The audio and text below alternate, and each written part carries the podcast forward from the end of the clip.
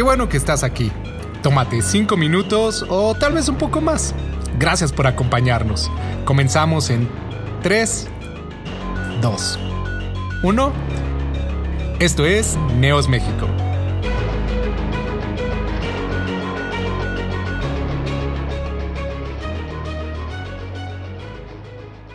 Seguimos con la carta de Pablo a el joven Timoteo y en esta ocasión vamos a platicar del capítulo 4 de la primera carta del versículo 1 al 5 y quiero contextualizar este, este verso ya se había tocado ya es algo que, que, habíamos hablado bueno que se había hablado antes pero me suena bien traerlo a colación para contextualizar lo que a continuación vamos a hablar. Indiscutiblemente grande es el misterio de la piedad. Dios fue manifestado en carne, justificado en el Espíritu, visto de los ángeles, predicado a los gentiles, creído en el mundo, recibido arriba en gloria. Esto lo dice el versículo, el capítulo 3, versículo 16 de la primera carta.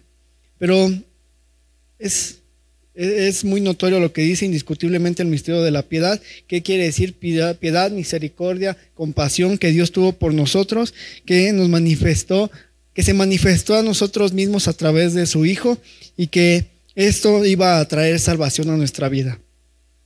No hay nada de lo que nosotros podamos hacer, no hay nada, bueno, el arrepentimiento nos lleva a la salvación, el, el cambiar el sendero de nuestra vida nos lleva a, llevar una vida agradable al Señor, pero manifestado fue Dios por misericordia y por gracia, porque en un momento éramos pecadores, no merecíamos nada de parte de Él y Él nos miró con compasión. Entonces dice el misterio de la piedad. Y así es como empiezo esta parte que, que Pablo le dice a Timoteo y que viene a ser algo muy relevante y algo muy fuerte a, a, revelar y a transmitir y que eso a su vez obviamente Pablo lo transmitía para que él lo transmitiera a otras personas. Eh, recordemos que Timoteo estuvo a cargo de una de las iglesias del Asia Menor y en ese tiempo, en toda esa zona, había muchísimo paganismo, había muchísima ah, corriente filosófica, obviamente eran tiempos en los que había muchísimo deseo de conocimiento, era muy atractivo el aprender, el, conocer de otras culturas. Entonces, me parece que este, este consejo que le da viene a ser algo muy relevante desde el punto en el que la doctrina se podría trastornar, en el que un, cristiano o un creyente del Señor Jesús podía llevar una vida santa, podía ir, caminando con pasos firmes, pero en algún momento alguna doctrina le iba a llamar la atención, alguna doctrina o algún, alguna corriente cultural o filosófica le iba a atrapar su atención y podía empezar a apostatar. Podía empezar a blasfemar sobre de lo que Cristo nos enseñó y Cristo le transmitió a sus discípulos para que a su vez ellos discipularan a las naciones. Capítulo 4, versículo 1 dice, tiene como subtítulo Predicción de la apostasía. Pero el Espíritu dice claramente que en los postreros tiempos algunos apostatarán de la fe, causando escuchando a espíritus engañadores y a doctrinas de demonios. Por la, hipocresía de mentirosos que teniendo cauterizada la conciencia, prohibirán casarse y mandarán abstenerse de alimento que Dios creó para que con acción de gracias participen de ellos los creyentes y los que han conocido la verdad. Porque todo lo que Dios creó es bueno y nada es de desecharse si se toma con acción de gracias. Porque la palabra, porque la palabra de Dios y por la oración es santificado.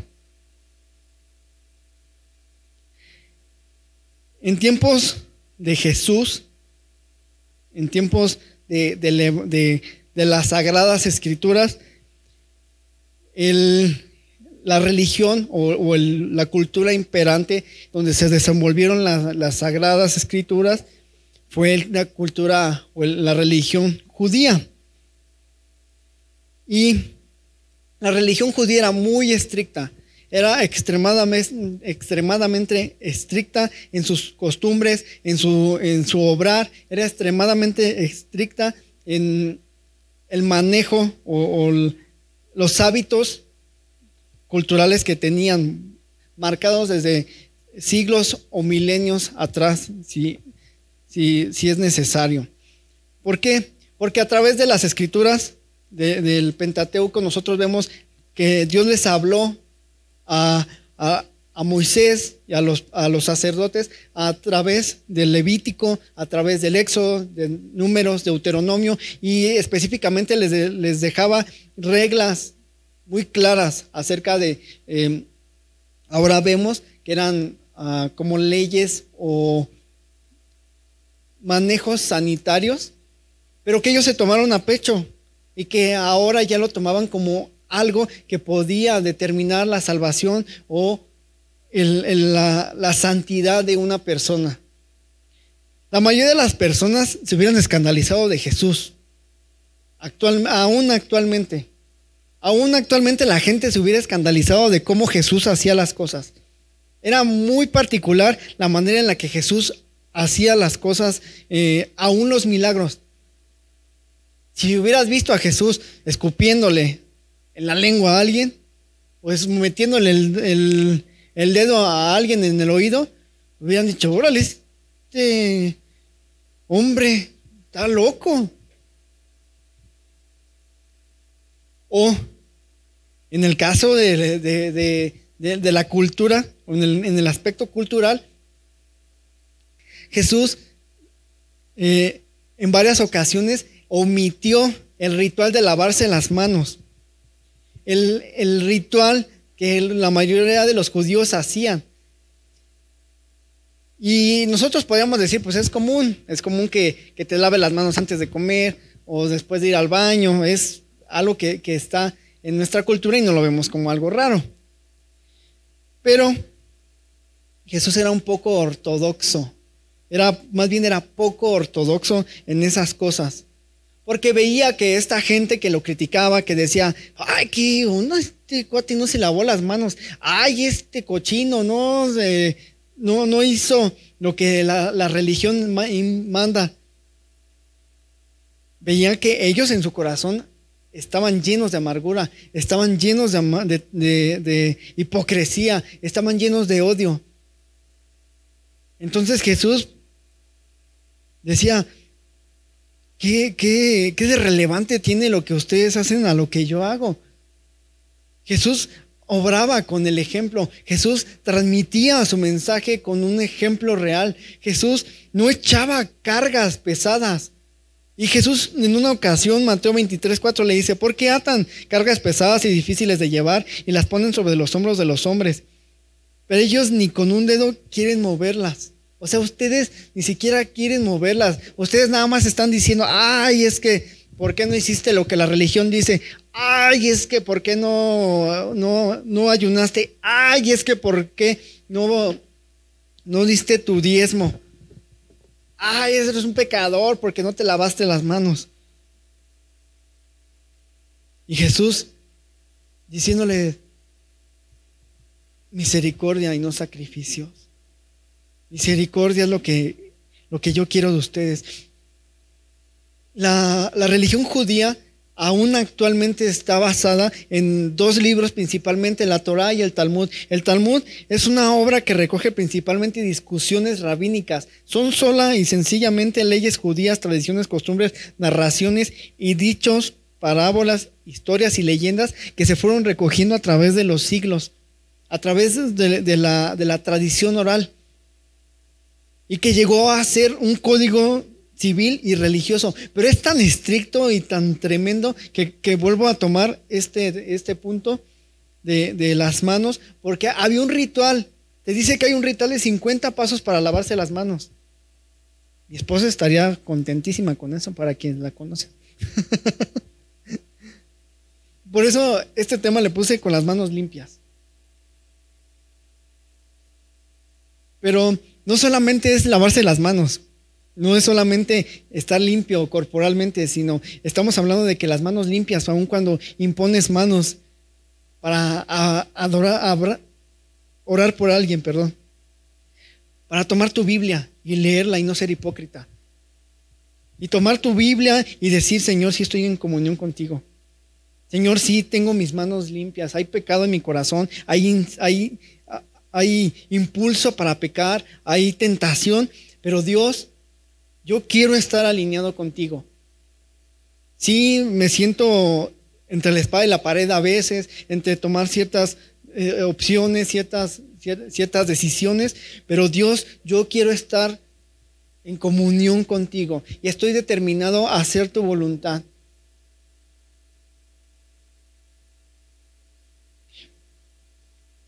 El primer verso de Timoteo, el primer verso del capítulo 4 de Timoteo dice, pero el Espíritu dice claramente que en los posteros tiempos algunos apostatarán de la fe, escuchando a espíritus engañadores y a doctrinas de demonios. Doctrinas es, aquí lo está poniendo como sectas.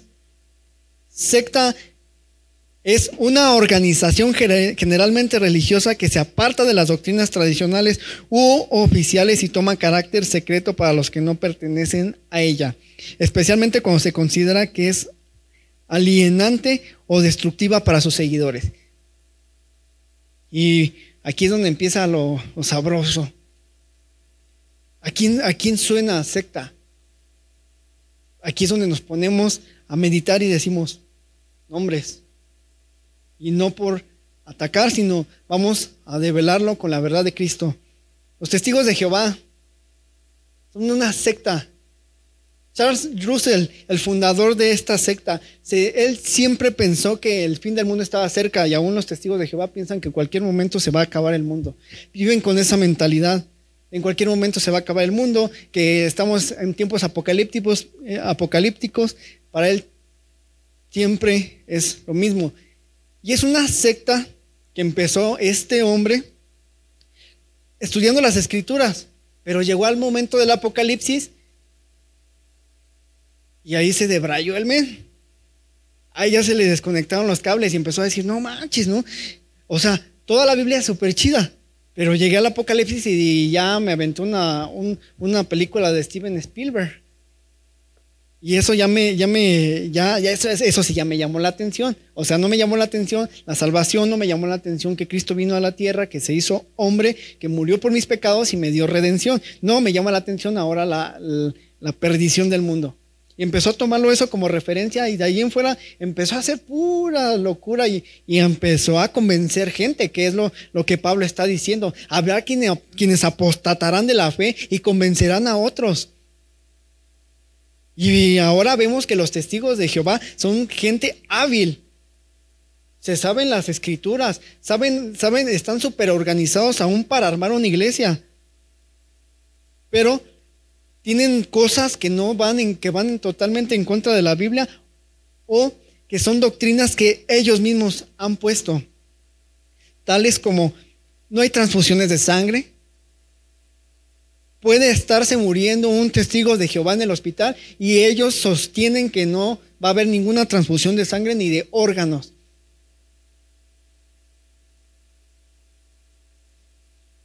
No hay cumpleaños ni celebraciones. Está estrictamente prohibido que se celebre algún tipo de, de, evento.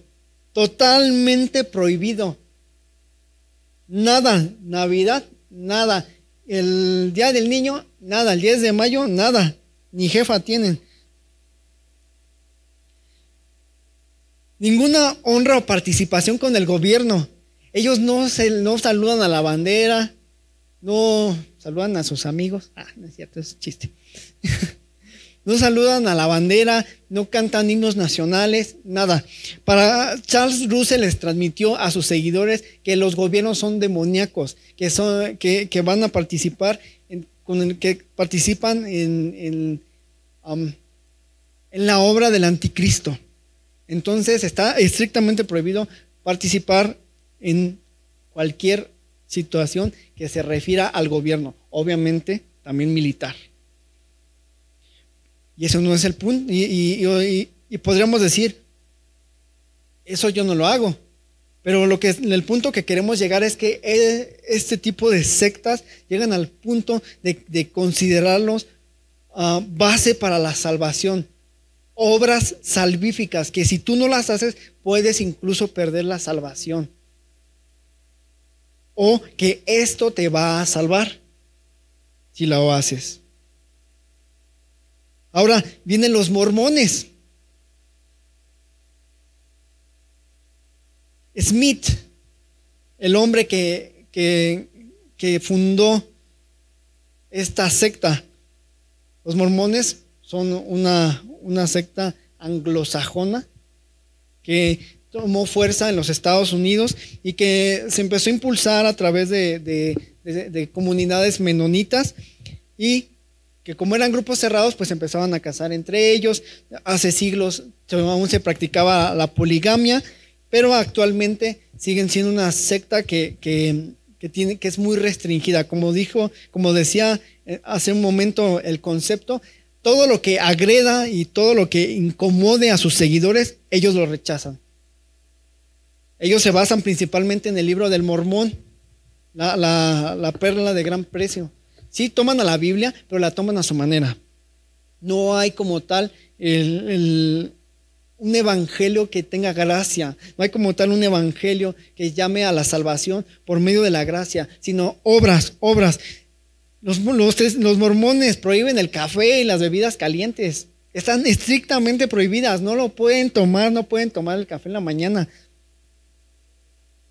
Hay para los que, para los que son adictos al café, Vuélvanse mormones y va a ser como una terapia. nada de alcohol, absolutamente nada. Nada, nada, nada, nada. Ni el pastel de, de, envinado, nada. Los, los estos dulces borrachitos, nada. Tienden a guardar comida para tres meses por prever un apocalipsis. También Smith hablando y, convenciendo a su gente de que en cualquier momento se podría desatar la guerra de, la, bueno, eh, podría venir el fin del mundo. Los mormones pueden mentir y no es malo.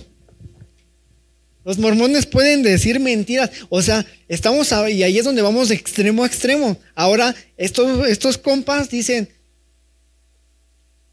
prohíbo cosas bien tontas, pero me, me, me, me, permito saltarme uno de los diez mandamientos.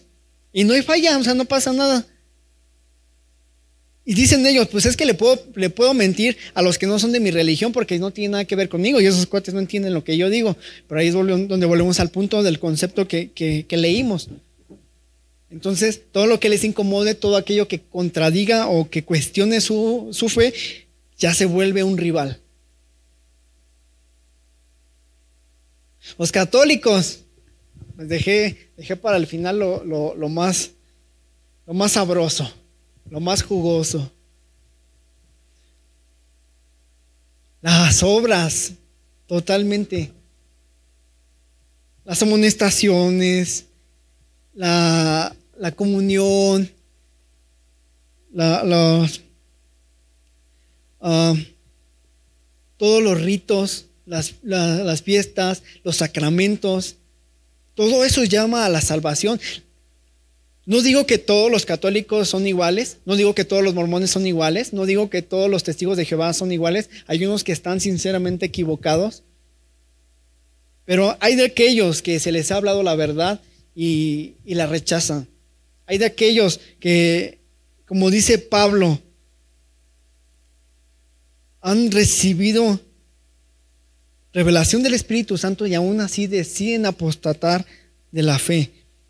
Los católicos dicen es que para, para que puedas llegar al cielo tienes que, eh, tienes que tener, tienes que haber hecho indulgencias, tienes que haber cumplido los sacramentos, que te bauticen, que tu primera comunión, que te cachete el Padre en tu confirmación, que, te cases, que tenga los, santos, que, cuando te mueras tenés los santos óleos, que cuando ya te moriste ahora tienes misa. Chido para los que nada más van a cenar a la, después del rosario y de las misas. Porque hay, hay, gente que, que, no le, realmente no tienen una convicción y ni siquiera estando en esa religión y siguiendo esos pasos, no hay una convicción, simplemente van porque, pues eso me enseñó mi abuelita, eso me enseñó mi mamá, eso me enseñó mi papá. Pero en realidad, ¿qué? En realidad eso, ¿qué provecho tiene para el alma? En realidad, ¿qué, qué, ¿En qué momento nos está afianzando a Cristo? ¿En qué momento nos está dando la salvación? ¿En qué momento nos está llenando de su Santo Espíritu y nos lleva a, a vivir en sabiduría, en rectitud, en paz, en armonía con el Padre? Solamente son ritos que se han puesto, son ritos que se sobreponen. Los judíos no son una secta, de hecho e, es una de las primeras y principales religiones monoteístas, desde ahí se basan muchísimas religiones. El cristianismo se basa, se, viene de esa raíz. Pero ellos, como, les decía al principio, se basaban en lo que, dicen lo que dice la Torah, pues la Torah les indicaba que no comieran ciertos animales, que no, que tuvieran ciertas prácticas higiénicas, lavarse las manos con agua corriente, que es una práctica que hasta el momento adoptamos, que cuando, cuando se hacen las necesidades o cuando aún, se va a enterrar un muerto, se, se caben fosas. Son cosas buenas, pero no nos van a dar la salvación. Y hay otras cosas que no son buenas y mucho menos nos van a dar la salvación. El hombre se ha venido engañando creando religiones para tener, para tener un contacto con el Dios viviente. Y eso es lo que significa la palabra religión, religar, volver a ligar tu vida, tu alma, tu espíritu con tu origen. ¿Y el origen quién es? El Padre. Salmo 139 dice que antes de que vinieras a este mundo, Él te había formado en el vientre, te vio desde un embrión Formó cada uno de los detalles de tu cuerpo.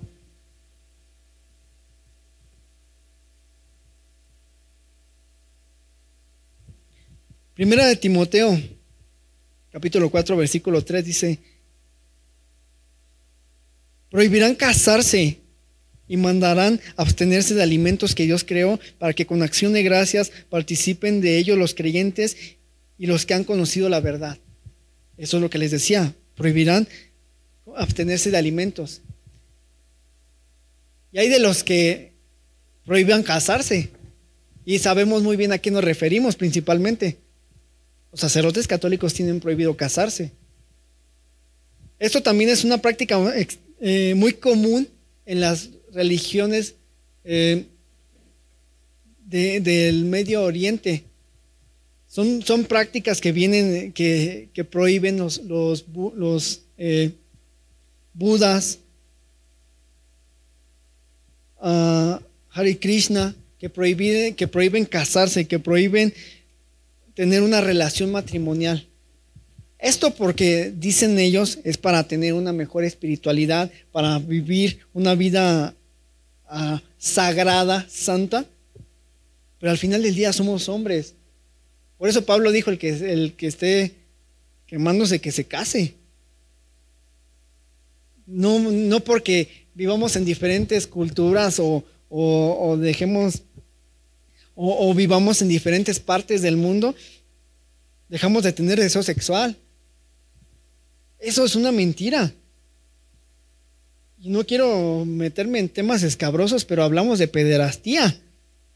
Y échense ese trompo a la uña. nada más con decir esa palabra vienen, vienen eh, corrientes y religiones a nuestra mente. Pero es lo que Pablo está diciendo hipócritamente, ah, como, como demonios quieren engañar al hombre para que se pierda. Quieren engañar al hombre para que se, para que se extravíe de la verdad del Evangelio, para que se extravíe de lo que escrito está desde siglos atrás. Para que lo, dice, para que los, creyentes se pierdan creyendo que por obras, que por acciones, van a alcanzar la salvación, que no es necesaria la misericordia, que no es, no es necesaria la santidad, para que sus obras sean las que alcancen la gracia y la misericordia. 4.4 dice, porque todo lo que Dios creó es bueno y nada es de desecharse si se toma con acción de gracias. Simplemente agradece y, considera lo que Dios te regaló y que es bueno y que va y, que te nutre y que Dios, todo lo que Dios creó desde el Génesis, Él dice, dice la escritura, Dios, Dios vio lo que creó y dijo, es bueno. El hombre es el que en su mente distorsionada lo ha hecho malo. Dios no tiene ya nada que ver ahí, sino es el hombre que por su necedad, por su afán de querer hacer las cosas, a su manera, se ha extraviado.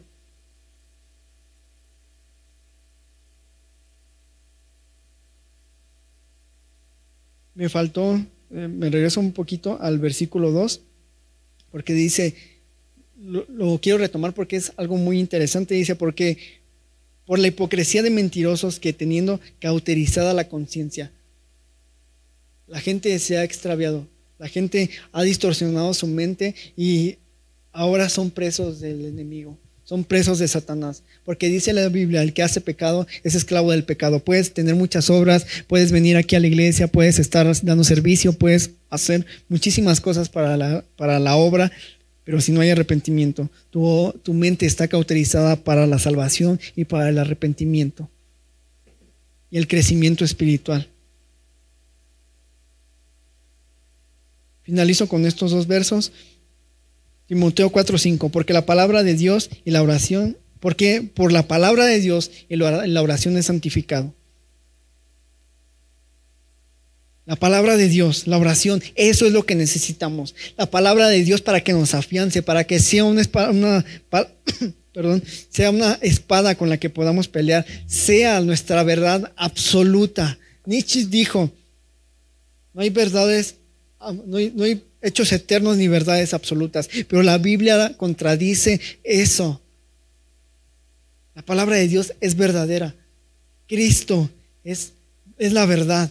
Y solamente lo necesitamos a Él y solamente nos tenemos que basar en Él. Así que que no haya en nuestro corazón eh, estas cosas de creer que por, nuestra, que por nuestras obras, que por el esfuerzo que podamos hacer, vamos a alcanzar la gracia de Dios. La gracia la tenemos por eso, por gracia y por misericordia. La salvación la alcanzamos por gracia. Sí tenemos que tener buenas obras, sí tenemos que actuar de buena forma, pero que no haya en nuestra mente esa distorsión de que creer que por obrar de cierta forma, de cierta manera, estamos forzando a Dios o estamos eh, ganándonos más su favor.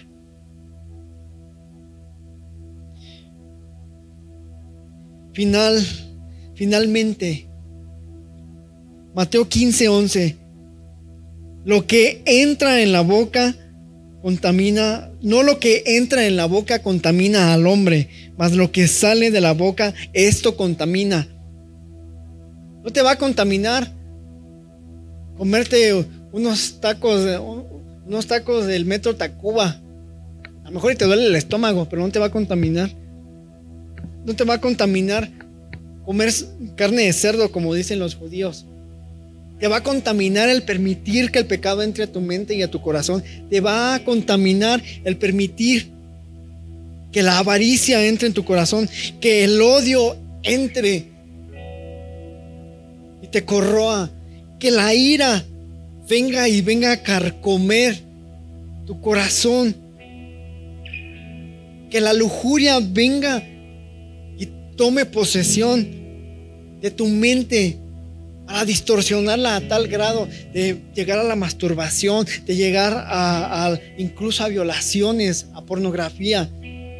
Eso es lo que distorsiona. Lo que permitimos que, que, que salga,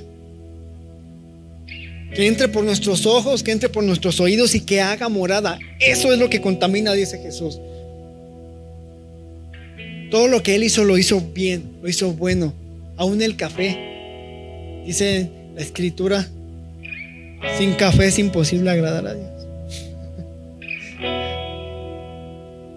Dios quiere que tú tengas un corazón que esté dispuesto a casarse con Él, a solamente considerarlo a Él, a tomar parte en su reino, pero como hacedor de su palabra, no hacedor de leyes ni principios de hombres. Quiere que tú tomes su verdad como verdad absoluta. Lo que te diga que tienes que hacer, eso haz. Lo que no te diga que tienes que hacer, no lo hagas. Eso es la única y verdad absoluta. Lo demás son palabras de hombre.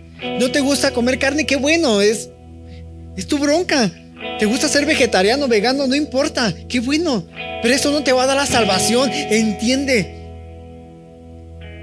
Lo que te va a dar la salvación es Cristo. Y Cristo vino a esta tierra para morir por nuestros pecados, abrazarnos, sacarnos del foso de la desesperación, de la mugre en la que estábamos, para redimirnos y darnos una nueva identidad. Ahora somos hijos. Si solamente fuéramos invitados, si solamente fuéramos unos cualquiera, pues buscaríamos ganarnos su favor, pero la escritura dice que a los que creyeron en su nombre les dio la potestad de ser llamados hijos de Dios. Ahora nosotros hemos considerado esta verdad y, la apropiamos en nuestro corazón y sabemos que no es por obras. La fe sin obras es muerta, así dice Santiago. Pero es la fe y es el amor el que nos impulsa a tener obras a favor de nuestros hermanos, a tenderle la mano al necesitado, a tenderle la mano al que está en el hospital, al que ahora tiene COVID, al que está lleno de odio, al que el niño que está en la calle. Es el amor que produce la fe que recibimos de Cristo Jesús. No somos nosotros. Si solamente lo haces por tu conciencia, es porque solamente tienes remordimiento de tu vida. Pero si vienes a Cristo y lo tomas a Él, lo vas a hacer por amor. Así Señor, te pedimos que esta noche tú vengas y que limpies nuestra conciencia, que nuestra conciencia esté clara y limpia de que nosotros obramos por tu amor, Dios, que vivimos por tu gracia y que por tu gracia somos salvos, que ninguna de las religiones y sectas que se han movido a través del mundo y de la a través de la creación y de los años nos va a dar la salvación, sino solamente tú. Podríamos esforzarnos, Dios, por hacer miles de cosas, por seguir miles de mandas y rituales, pero nada de eso nos va a acercar más a ti que tu Hijo Jesucristo, que vino a esta tierra y nos redimió, nos alcanzó, nos abrazó, nos cobijó y nos dio vida eterna. Hoy Dios, rompemos toda cadena de maldición, toda cadena de pecado que ha causado las tradiciones que han causado Dios, los amuletos. Porque aún te digo, hermano cristiano, que si tú tienes la Biblia abierta en el Salmo 91 porque crees que eso trae protección a tu casa, es un amuleto.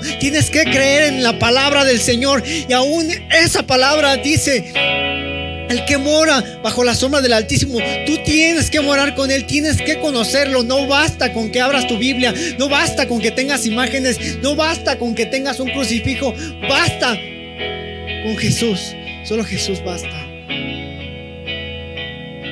Solo Jesús basta.